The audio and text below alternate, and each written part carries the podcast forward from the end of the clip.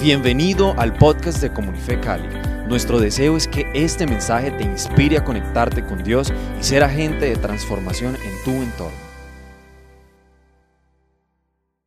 Hoy traigo una palabra de parte de papá y una iglesia del Espíritu Santo es el gran tema que trataré en dos domingos. En esta primera parte estaré hablando sobre las marcas de una iglesia bautizada por el Espíritu Santo. Todos asistimos a una iglesia bautizada por el Espíritu Santo, ¿verdad? Gloria al Señor. Pero ¿cuáles son las marcas de esta iglesia? Y el próximo domingo, si el Señor lo permite, hablaremos de el mensaje de una iglesia bautizada por el Espíritu Santo. ¿Cuál debe ser nuestro mensaje? ¿De qué hablamos? ¿Cuál es el contenido? ¿Cómo lo presentamos? Estas dos cosas estaremos tratando metiéndonos a este río del poder, de la unción y de la presencia del Espíritu Santo que siempre debe distinguirnos como iglesia. Amén. Muy bien, y me voy a, centrar en el pasaje de Hechos capítulo 2, versículos del 1 al 4. Hechos 2 del 1 al 4. El día de Pentecostés, todos los creyentes estaban reunidos en un mismo lugar. De repente, diga conmigo, de repente, de repente se oyó un ruido desde el cielo parecido al estruendo de un viento fuerte e impetuoso que llenó la casa donde estaban sentados. Luego, algo parecido a unas llamas o lenguas de fuego aparecieron y se posaron sobre cada uno de ellos. Y todos los presentes, diga conmigo todos. Y todos los presentes fueron llenos del Espíritu Santo y comenzaron a hablar en otros idiomas conforme el Espíritu les daba esa capacidad. Que el Señor hoy nos ayude a meternos a este pasaje, muy conocido para algunos, eh, una enseñanza un poco básica. Bien, dentro de lo básico, qué riquezas, qué miel podemos encontrar el día de hoy. Y de entre lo que conocemos, qué tanto estamos viviendo como una marca de nuestro cristianismo. Primero que nada, leímos que decía el día de Pentecostés, en la fiesta de Pentecostés. Bueno, ¿qué es la fiesta de Pentecostés? Mucha gente rápidamente responde, el día que bajó el Espíritu Santo y bautizó a todos. Gloria a Dios, eso está bien. Sin embargo, no es una fiesta que empezó con la nueva iglesia en el Nuevo Testamento, era una fiesta judía. Era una fiesta que existía de mucho tiempo atrás. Desde la institución de la Pascua se establece esta fiesta judía, la fiesta de Pentecostés. Esta fiesta en hebreo, en el Antiguo Testamento, se conoce como la fiesta de las semanas. Y ya vamos a ver por qué. En griego, en el Nuevo Testamento, esta misma fiesta se llama la fiesta de Pentecostés. Pentecostés, la palabra Pentecostés significa 50. ¿Por qué? Porque la fiesta de Pentecostés se celebraba siete semanas, de allí la fiesta de las semanas, siete semanas y completadas las siete semanas, el día 50 se hacía la gran celebración después de la Pascua, de la ofrenda mesida que para nosotros fue nuestro Señor Jesucristo. 50 días después de la ofrenda mesida. Ese era el día en que los judíos, ojo con esto, los judíos, no eran los cristianos, los judíos por generaciones celebraban una gran fiesta y se reunían. ¿Para qué? Para celebrar la provisión de Dios de la cosecha. Mire lo que dice Deuteronomio 16, versículos del 9 al 11 respecto a esta fiesta. Cuenta siete semanas, está dando instrucciones el Señor. Cuenta siete semanas a partir del momento en que empieces a cortar el grano al inicio de la cosecha. Luego celebra el festival de la cosecha en honor al Señor tu Dios. Llévale una ofrenda voluntaria en proporción a las bendiciones que hayas recibido. Allí está, en Deuteronomio. Ahí está en Levítico también, en varios pasajes aparece. Mire que seguimos leyendo. Esto me fascina porque nos podemos conectar con el libro de Deuteronomio en el Pentateuco. Será un tiempo de celebración delante del Señor tu Dios en el lugar de adoración que Él designe para que su nombre sea honrado. Celebra con tus hijos e hijas, con tus siervos y siervas, con los levitas que vivan en tus ciudades, con los extranjeros y con los huérfanos y las viudas que vivan en medio de ti. En otras palabras, ese día de Pentecostés, históricamente hablando, era un día de celebración para toda la familia que tenía una misma fe, en ese caso y en ese tiempo, la fe judía. Cuando viene el Señor Jesús y luego envía al Espíritu Santo, establece un día perpetuo de celebración con sus hijos y sus hijas, con sus siervos y sus siervas, con los levitas, y nosotros somos real sacerdocio, nación santa, pueblo adquirido por Dios, y dice, con los extranjeros, yo entre ustedes, casi colombiano, yo entre ustedes, ¿verdad? Y muchos otros, con los extranjeros y con los huérfanos y las viudas que vivan en medio de ti, para siempre, celebrando celebrando con el Señor. Entonces, esta fiesta de Pentecostés me encanta porque históricamente ya era una fiesta supremamente popular. Y Dios no hace nada al azar. Todas las cosas que Dios hace, las hace con propósito. Y la venida del Señor Jesucristo durante la fiesta de la Pascua tenía sentido total porque Él era el Cordero de Dios que se celebraba en la Pascua. El Cordero de Dios que venía a entregar inocente su sangre por ti y por mí. Y por eso murió en la fiesta de la Pascua. No murió otro día. Pudo morir otro día. Pero tenía que ser donde tenía sentido total con lo que Dios venía haciendo por generaciones. Ahora viene la promesa del Espíritu Santo.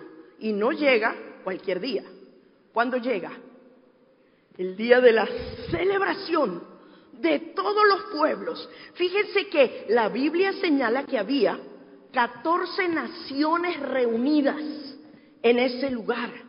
En Hechos 2 del 9 al 11 podemos ver, dice, aquí estamos nosotros, partos, medos, elamitas, gente de Mesopotamia, Judea, Capadocia, Ponto de la provincia de Asia, de Frigia, Panfilia, Egipto y de las áreas de Libia alrededor de Sirene, visitantes de Roma, tanto judíos como convertidos al judaísmo, cretenses y árabes. Mejor dicho, la fiesta de Pentecostés es una fiesta para todas las naciones. La fiesta de Pentecostés, el derramamiento del Espíritu Santo, es para todos los pueblos. Amén. Es para todos los pueblos. Y esto es tremendo, porque el Señor desde el principio ha sido incluyente con todas las naciones. ¿Qué es Pentecostés para nosotros? El cumplimiento de la profecía de Joel 2.28. Amén. Después de estas cosas derramaré mi espíritu sobre toda la humanidad los hijos e hijas de ustedes profetizarán, los viejos tendrán sueños y los jóvenes visiones, dice la Dios habla hoy. Bueno, la, reina Valera un poquito más respetuosa, nada, que los viejos, no, los ancianos. Listo, no se sienta ofendido. pero, los mayores, ya yo también entre ellos. ¿Listo? Tendrán sueños y los jóvenes verán visiones. Nuestro Dios cumple lo que promete. Y cumplió la promesa de Joel 2.28. No solo esa. También la promesa que Jesús hizo en Lucas 24, 49. Y fue el derramamiento del Espíritu Santo. Pero no fue mi micrófono. Bueno, listo. Entonces, Lucas 24, pues es un estruendo, está viniendo el viento recio. ¿Oyó? Bueno, Lucas 24, 49. Ahora, escúcheme bien, diga conmigo ahora. Porque este es Jesús hablando con su pueblo. Y cuando Jesús, cuando Dios le dijo a Moisés quién era él, dijo, yo soy. Nuestro Dios es el Dios del eterno presente. Y cuando va a enviar el Espíritu Santo, dice ahora. Tú estás en el ahora de Dios. Amén. Ahora enviaré al Espíritu Santo tal como prometió mi Padre. Es decir, lo que mi Padre promete, mi Padre cumple. Está diciendo Jesús. Pero quédense aquí en la ciudad, un acto de obediencia hasta que el Espíritu Santo venga y los llene con poder del cielo. Una instrucción sencilla, mi Padre va a cumplir. ¿Qué hagan ustedes? ¿Quieren ser parte de las promesas de Dios? ¿Cuántos quieren ser parte de las promesas de Dios? Porque Dios te va a decir qué tienes que hacer. Y allí están listas para ti. Amén.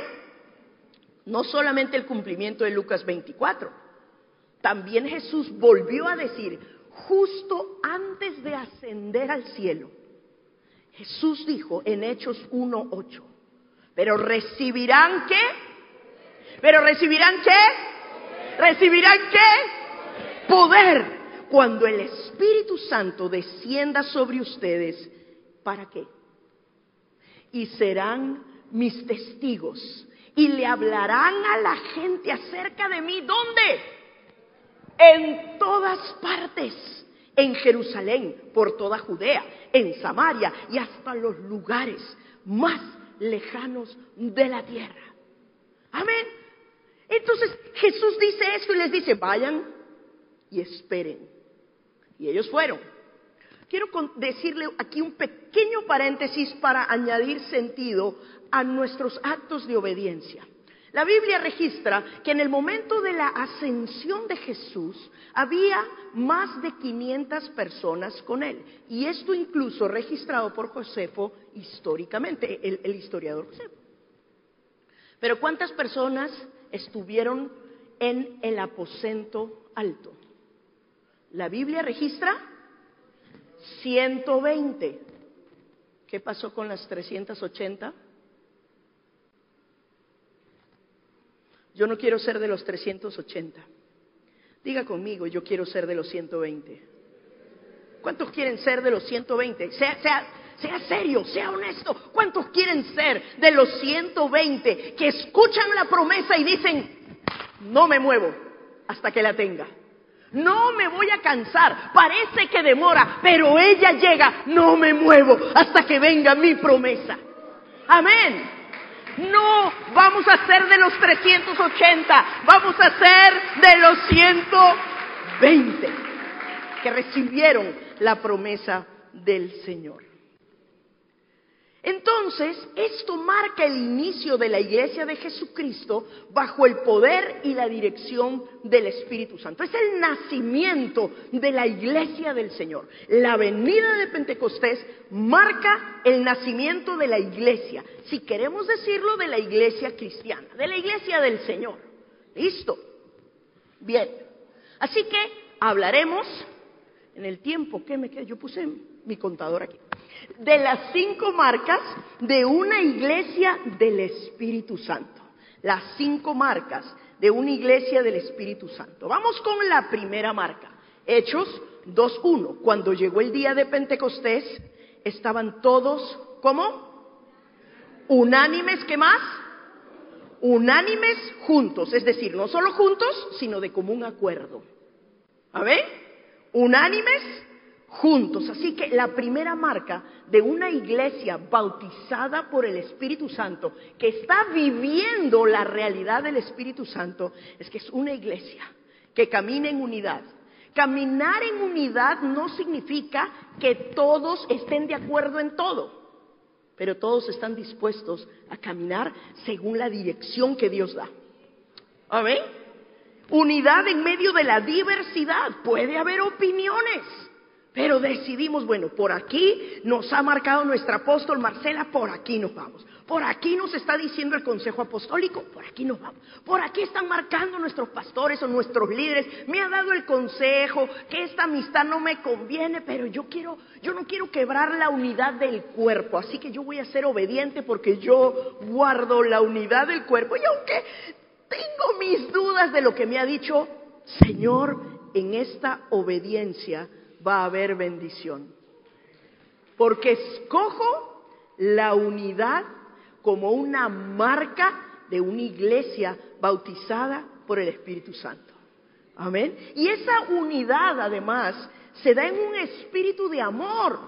No es por obligación, me toca, me toca obedecer. Ese me toca, mm, crezcamos para que nuestra obediencia sea en amor. Porque ese amor y esa unidad que nos tengamos unos a otros será de testimonio a los de fuera.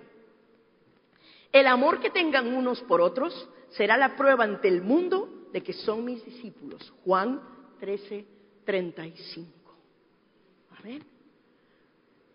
Dice, y me seréis testigos con el amor, con la unidad.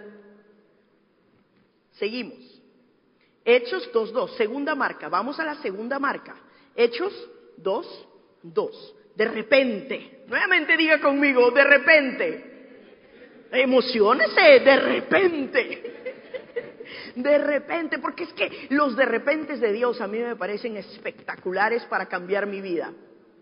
¿Sí? Entonces de repente se oyó un ruido desde el cielo, parecido al estruendo de un viento fuerte e impetuoso que llenó la casa donde estaban sentados. Mire, dice que el ruido vino de dónde?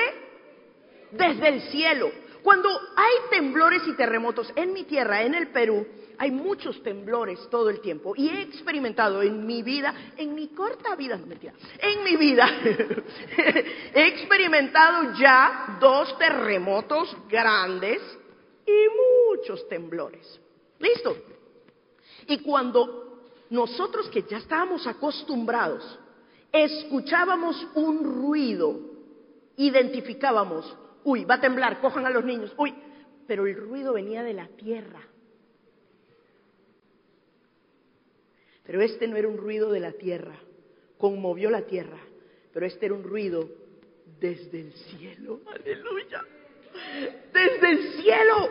Entonces, mire, punto número dos, marca número dos de una iglesia bautizada por el Espíritu Santo. El cielo invade la tierra.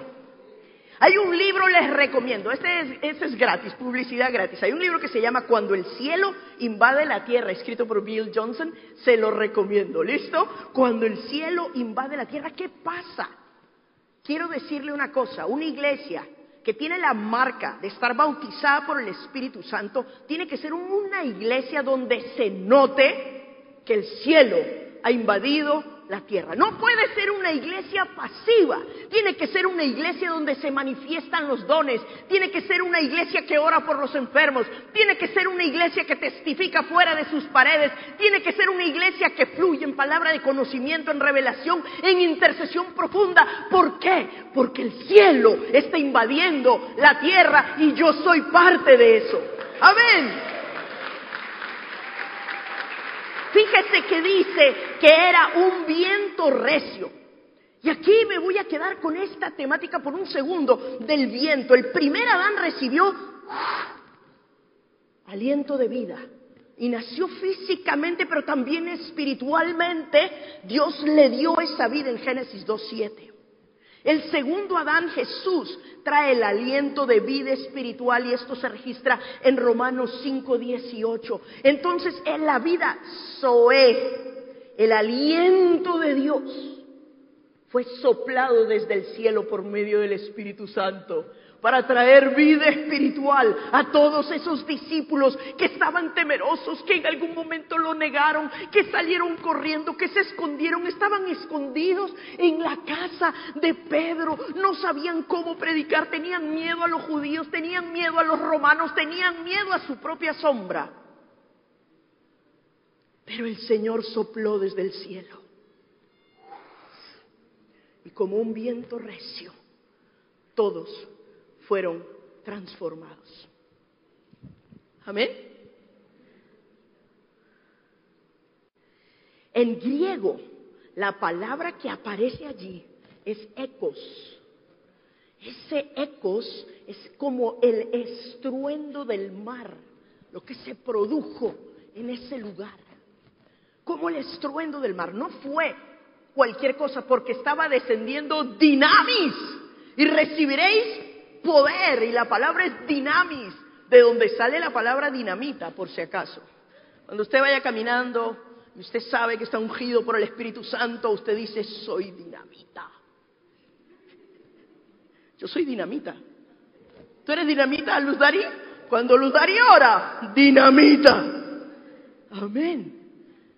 Es que tenemos que traer el dinamis de Dios, si no es una teoría, una palabrita ahí en la Biblia. Ah, recibiréis poder, sí,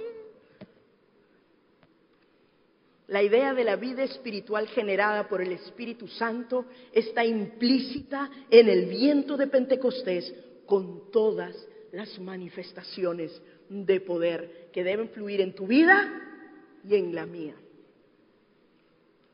Vamos a la tercera marca. Hay esperanza de cumplir con el horario. Hechos 2, 3. Hechos 2, 3. Dice, luego algo parecido a unas llamas o lenguas de fuego aparecieron y se posaron sobre cada uno de ellos. Algo parecido a unas llamas o lenguas de fuego aparecieron y se posaron sobre cada uno. ¿Dejó alguno por fuera? No. Entonces, cuando, si tú no has recibido el bautismo del Espíritu Santo y han orado por ti, no has hablado en lenguas, tú estás pensando, de repente eso no es para mí. calma, porque es para todos. Es para todos. Y eso va a venir. Viene que viene. Viene que viene para toda la iglesia. Entonces, lo que a mí me habla el fuego de Dios es la tercera marca, la presencia de Dios en medio nuestro la presencia del Señor inspirándonos, animándonos, alentándonos, empoderándonos, trayéndonos revelación de su palabra en todo lo que hacemos. La presencia de Dios es fundamental en la vida de un cristiano y para que tú experimentes constantemente la presencia de Dios en tu vida, habiendo recibido al Señor Jesús, habiendo recibido el Espíritu Santo, hay una cosita que tienes que hacer. Tienes que ir a su presencia todos los días. Tienes que orar todos los días, tienes que leer la palabra y vas a empezar a experimentar más y más la realidad. Él está siempre, Él está. El punto es que lo percibas. El punto es que, que realices que sepas a ciencia cierta que está contigo. Y eso lo logras creciendo en sensibilidad espiritual. Y se crece en sensibilidad espiritual permaneciendo en su presencia. ¿Cuántos dicen amén? Porque así es. Así es. ¿Listo? Fíjese que las llamas o lenguas de fuego sí representan su presencia. Voy a dar unos poquitos ejemplos. El fuego se asocia con la presencia de Dios. Éxodo 3.2, la zarza ardiente. Y ahí está la zarza ardiente y Moisés la ve y le llama la atención y cuando se va a acercar, una voz de entre la zarza le habla. No habla la zarza, una voz, la voz de Dios, de entre la zarza, le dice, detente, quita el calzado de tus pies, porque la tierra en la que estás parado es tierra santa. La presencia del Señor estaba en ese lugar y hay una manifestación de fuego. Siguiente, Éxodo 13, 21. La columna de fuego. ¿Cuántos se acuerdan del tabernáculo? El pueblo de Israel en medio del desierto. Y el Señor les dio dos señales. Columna de fuego durante la noche y columna de nube durante el día. El fuego representaba la presencia y la dirección de Dios para su pueblo. Amén. Hay otra que me gusta, está, no le he puesto aquí, pero está en Éxodo 19 o 18, uno de los dos. Éxodo, creo que 19, donde está el pueblo de Israel y Dios ha llamado a Moisés a subir al monte con el pueblo para recibir instrucciones de papá, del Señor. Y cuando el Señor se manifiesta en el monte, empiezan a haber truenos, relámpagos y empieza a verse humo. Lo que, cuando hay humo hay fuego, ¿verdad?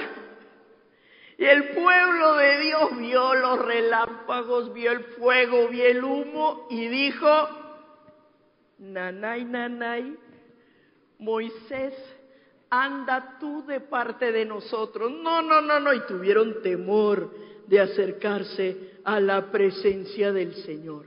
Pero sin lugar a dudas, en medio de ese fuego estaba Dios presente para hablar con su pueblo. Y Moisés subió y Moisés recibió y fue transformado en la presencia de Dios y cuando descendió su rostro resplandecía tanto que tuvo que cubrirlo con un velo. Y así es como salimos cuando pasamos tiempo en la presencia de papá. 19, 16. Muy bien, muchas gracias, Pastora Luzdari. Éxodo 19, 16. El cuarto elemento que vino a mi corazón poderosamente y es con el mismo pasaje. ¿Listo? Me retrocedo aquí a este pasaje. Ahí. Llamas o lenguas de fuego. Este mismo concepto del fuego trae transformación. Y cuando estaba orando sobre esto, el Señor me dijo oro líquido yo traigo como fuego consumidor, quito toda la escoria, así se llama en el proceso, ¿verdad?, de tratamiento del oro, quito todo lo que no es bueno y sale oro líquido y eso es lo que estoy haciendo con mi iglesia. Estoy sacando oro líquido con llamas de fuego de mi presencia. Escúcheme lo que voy a decir. Una marca de una iglesia bautizada por el Espíritu Santo es que no le huye a la transformación.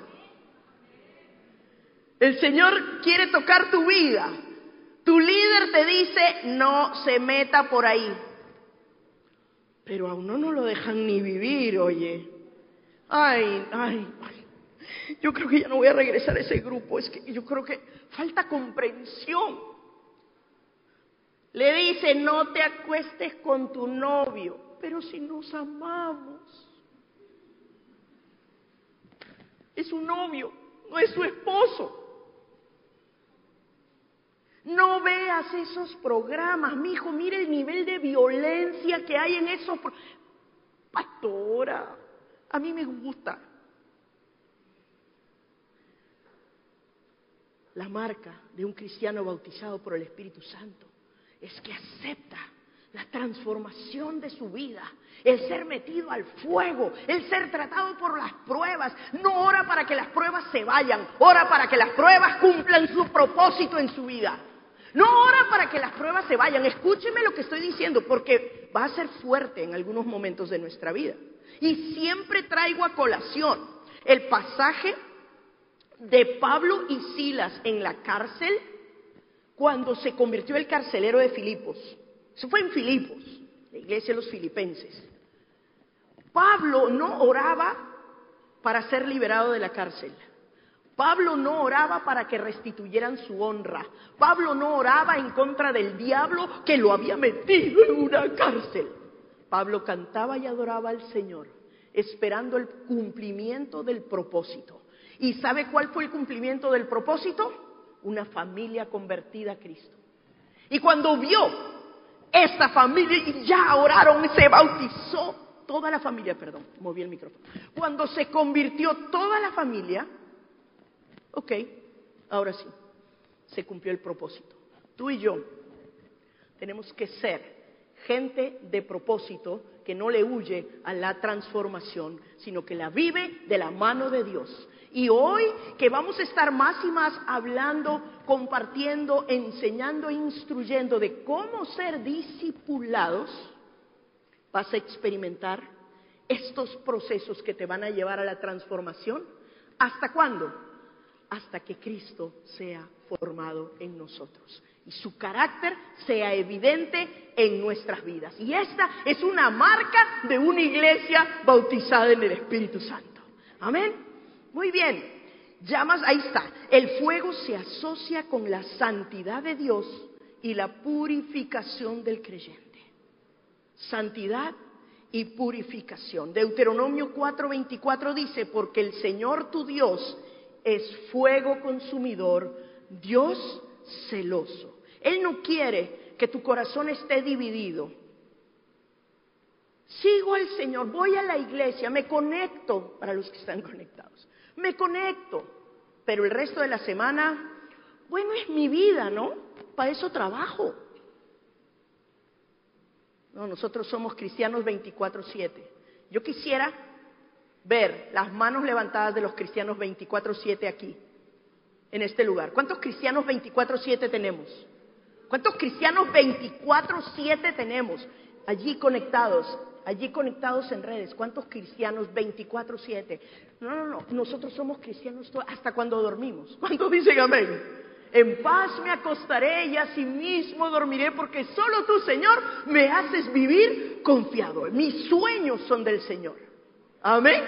Cristianos 24/7. Señor no quiere corazones divididos. Malaquías 3:3. Se sentará como un refinador de plata y quemará la escoria. Purificará a los levitas refinándolos como el oro y la plata para que vuelvan a ofrecer sacrificios aceptables al Señor. Amén. Gracias a Jesús que fue nuestro, que, nos reemplazó para que siempre podamos ofrecer sacrificios, porque Él fue el sacrificio supremo para pagar la deuda. Y Él nos está transformando en su semejanza. Quinta y última marca, Hechos 2.4 y todos los presentes fueron llenos del Espíritu Santo y comenzaron a hablar en otros idiomas conforme el Espíritu Santo les daba esa capacidad. Quinta marca, todos guiados por el Espíritu Santo. Una iglesia bautizada por el Espíritu Santo, en el Espíritu Santo y con el Espíritu Santo. Toda la manifestación y presencia del Espíritu Santo en nuestra vida debe dar el fruto de que todos y cada uno seamos guiados por Él, conforme el Espíritu iba guiando y estaba repartiendo y estaba dando. Mis amados, la gran pregunta es esta. Bonito mirar cuáles son las marcas, pero ¿para qué sirven las marcas? ¿Para qué? En el Señor siempre hay el para qué, no solo el qué, sino el para qué.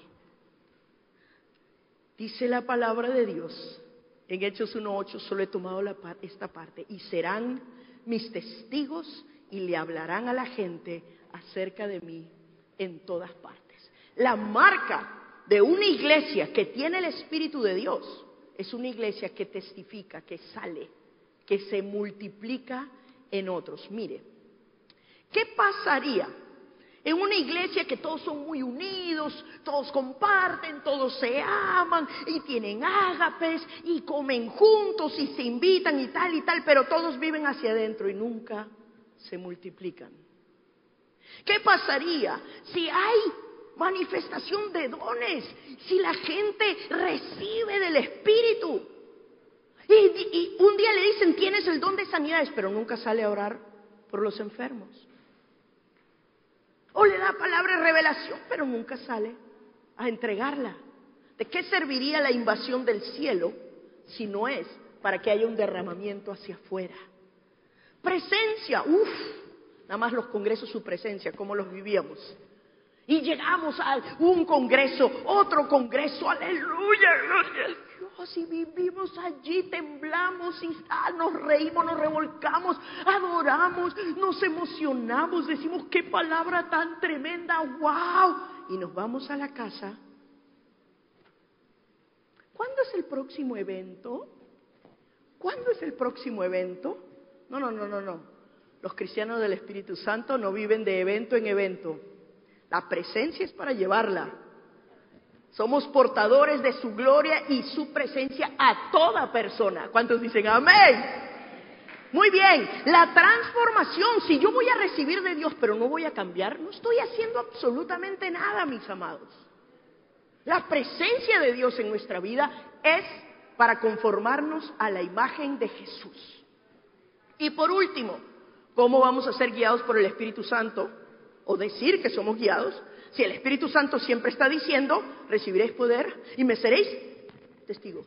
Vayan y hagan discípulos. Prediquen mi palabra a tiempo y fuera de tiempo. Él está hablando y él está dando dirección y la iglesia felices aquí adentro. Ah, por las redes, ya no me tengo que levantar, puedo estar en el servicio en pijama. Ah, qué chévere. ¿Para qué? Las marcas de esta iglesia. Para testificar, para ser testigos fieles de lo que ha pasado en nuestra vida, de lo que Dios está haciendo con nosotros individualmente y como cuerpo. Y de esta manera traer a muchos a los caminos del Señor. Para números, no, para experimentar la misma transformación que estamos experimentando tú y yo, tú y yo, tú y yo. Así que los creyentes que se esparcieron predicaban la buena noticia acerca de Jesús a donde quiera que iban. Hechos 8, 4. Ahora mire, y con esto cierro. Esta es la última diapositiva. Hechos 8.4.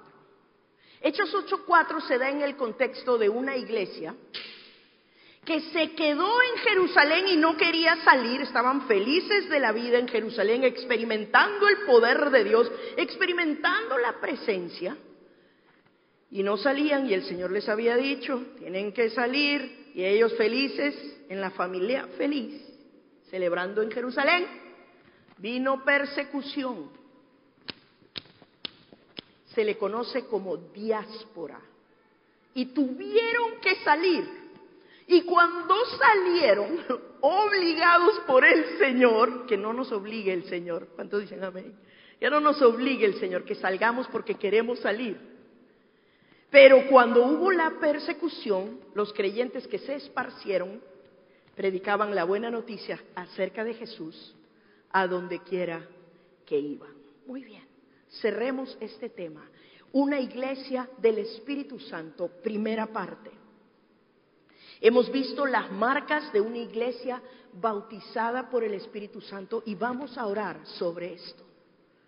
La próxima semana estaremos hablando del mensaje de una iglesia bautizada por el Espíritu Santo. Amén. Entonces quisiera que nos quedemos aquí para orar.